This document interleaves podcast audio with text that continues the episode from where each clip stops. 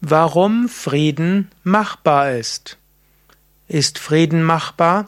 Wenn ja, warum ist er machbar und wie kannst du Frieden machen? Zunächst einmal, Weltfrieden, meine ich, ist machbar. Das haben wir jetzt ja schon gesehen. Es war noch nie so in der ganzen Menschheitsgeschichte, dass auf der Erde es so friedvoll zuging.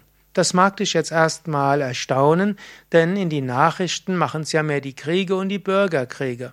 Trotzdem, die Historiker sagen uns, es gab noch nie eine Zeit, wo so wenige Menschen durch Waffengewalt in zwischenstaatlichen Konflikten und in Bürgerkriegen gestorben sind wie die letzten vielleicht 20, 30 Jahre.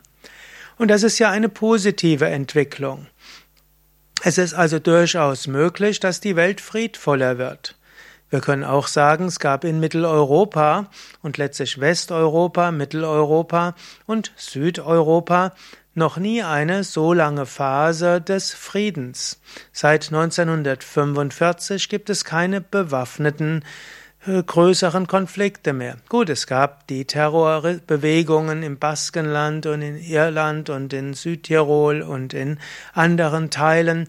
Hm, und es gibt auch heute in Osteuropa zwischen Russland und Ukraine äh, Konflikte. Und es gab nach dem Fall des Eisernen Vorhanges in Jugoslawien sehr schlimme bewaffnete Konflikte. Und es gab auch und so weiter. Aber insgesamt im Verhältnis zu dem, was früher war, gibt es weniger Kriege. Und eine sehr positive Entwicklung ist auch, dass Angriffskriege durch die UNO verdammt sind. Also Angriffskriege sind nicht mehr geduldet und werden auch nicht als positiv angesehen.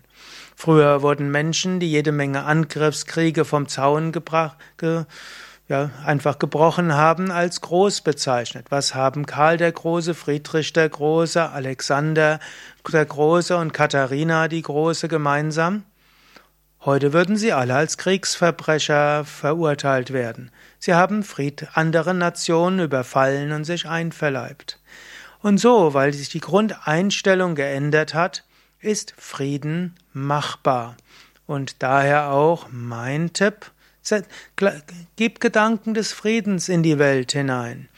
Es sollte mindestens Frieden im Sinne von Abwesenheit von Krieg langfristig überall auf der Welt sein.